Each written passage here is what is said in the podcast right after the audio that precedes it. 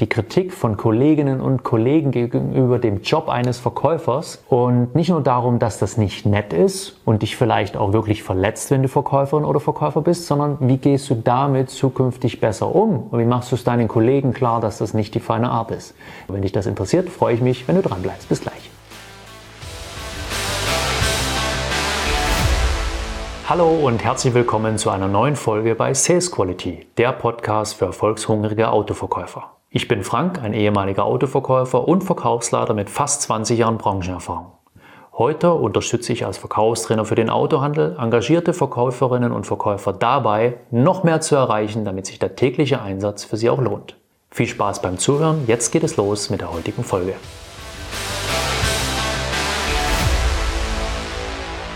Als Verkäuferin und Verkäufer brauchst du schon ein gutes Nervenkostüm, ein dickes Fell. Ja?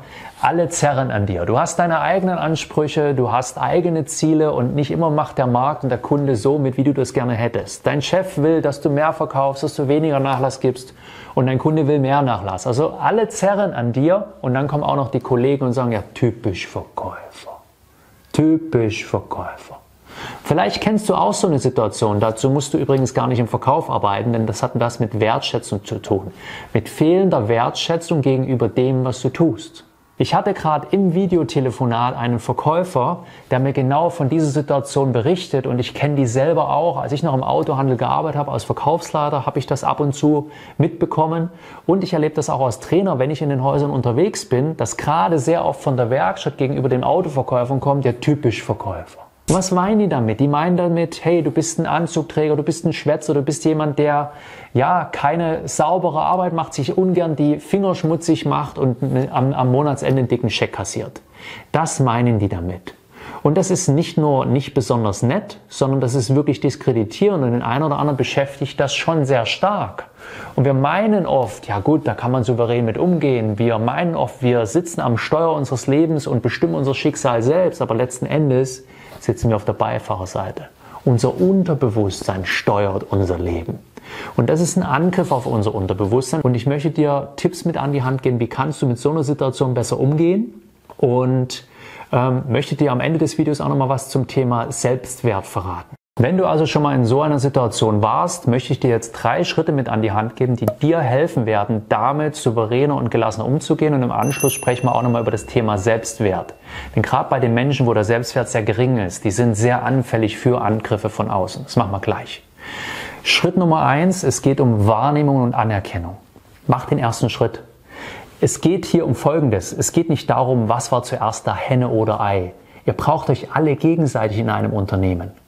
Das ist wie bei einem Auto. Wenn der Motor fehlt, kannst du nicht fahren. Wenn der Motor da ist, aber die Räder fehlen, kannst du nicht fahren.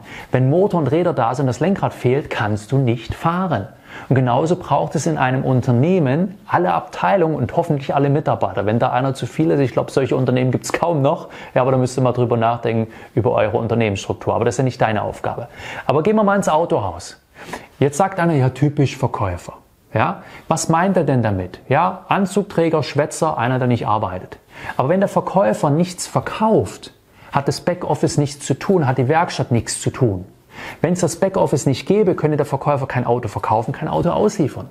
Wenn die Werkstatt keinen zuverlässigen Job machen würde, würde der Kunde, Verkäufer den Kunden, den er erst für sich gewonnen hat, schnell wieder verlieren. Also ihr braucht euch alle gegenseitig. Ja, es geht um Wahrnehmung und Anerkennung. Schritt Nummer zwei, sage und zeige Wertschätzung. Und das geht schon damit los, dass du die Dinge gut vorbereitest und nachbereitest, dass du also sauber zuarbeitest, damit deine Kolleginnen und deinen Kollegen sauber weiterarbeiten können, dass sie alle Informationen haben, um arbeiten zu können.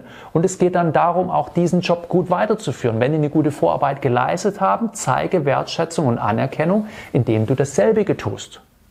Das können auch kleine, kleine Dinge der Anerkennung, der Wertschätzung sein. Das habe ich gerne im Sommer gemacht. Mir lief selber aus Verkäufer der Schweiß den Rücken runter. Du hättest am liebsten mit der Krawatte den Schweiß abgewischt. Wir hatten keine Klimaanlage. Aber dann bin ich mittags halt, wenn ich im Supermarkt war und da war es schön kühl, bin ich halt an der Tiefkühltruhe vorbeigegangen und habe ein Pack Eis gekauft und habe den mal verteilt im Unternehmen. Später habe ich dann auch einen Azubi geschickt, als ich Verkaufsleiter war. Ja, da habe ich dann extra zum Getränkewagen, äh, Getränkeladen geschickt und mal eine Kiste Wasser geholt oder alkoholfreies Bier oder habe gesagt, nimm es extra aus dem Kühlschrank, damit es kälter ist. Ja, das ist auch Wertschätzung. Damit zeigst du deinen Kollegen Wertschätzung und du gehst den ersten Schritt. Schritt Nummer drei, sprich aus, was dich stört. Und hier spreche ich nicht davon, mit Emotionen zurückzublaffen, sondern versuch emotionsfrei, bevor das zu sehr hochkocht, mit deinen Kollegen zu sprechen und zu sagen, hey, das gefällt mir nicht, das finde ich nicht in Ordnung. Weißt du, ich gebe hier jeden Tag mein Bestes und ich hoffe, dass du das auch tust. Ja, und mein Job ist nicht weniger wertvoll wie deiner. Kennst du den Film Falling Down mit Michael Douglas? Da war genau zu sehen, was passiert mit einem Menschen, wenn sich zu viel Frust aufbaut. Da war auf der einen Seite lustig, auf der anderen Seite ist es erschreckend, was mit Menschen passieren kann. Also lass es nicht so weit kommen und öffne mal deinen Kollegen die Augen, ohne anzugreifen, sondern einfach nur aus deiner Sicht. Du, finde ich nicht gut. Weißt du, ich finde es nicht in Ordnung. Ich gebe hier jeden Tag mein Bestes und ich hoffe, du tust es auch. Und jetzt kommen wir zum Thema Selbstwert. Wie nimmst du dich selber wahr? Wie wertschätzend gehst du mit dir selber um? Ich möchte dir etwas bewusst machen. Wenn wir auf die Welt kommen, wenn wir geboren werden, können wir gar nichts. Wir liegen da, wir schreien rum, wir sehen schrumpelig aus, irgendwie auch süß und die ganze Welt liebt uns. Aber wir haben noch nichts getan. Es ist dein Geburtsrecht, wertgeschätzt zu werden und geliebt zu werden. Und aus Verkäufer und Verkäufer kommt noch etwas dazu. Du leistest einen wichtigen Beitrag, wie auch deine Kollegen. Aber du suchst für Umsatz. Umsatz, der dem Unternehmen gut tut, der die Jobs deiner Kollegen sichert, deinen eigenen Job sichert. Du suchst für Einkommen, das, was gut ist für deine Familie und was das gesamte Wirtschaftssystem, der gesamte Wirtschaftskreislauf braucht. Du bist wertvoll und das, was du tust, ist wichtig. Sei dir dessen bewusst.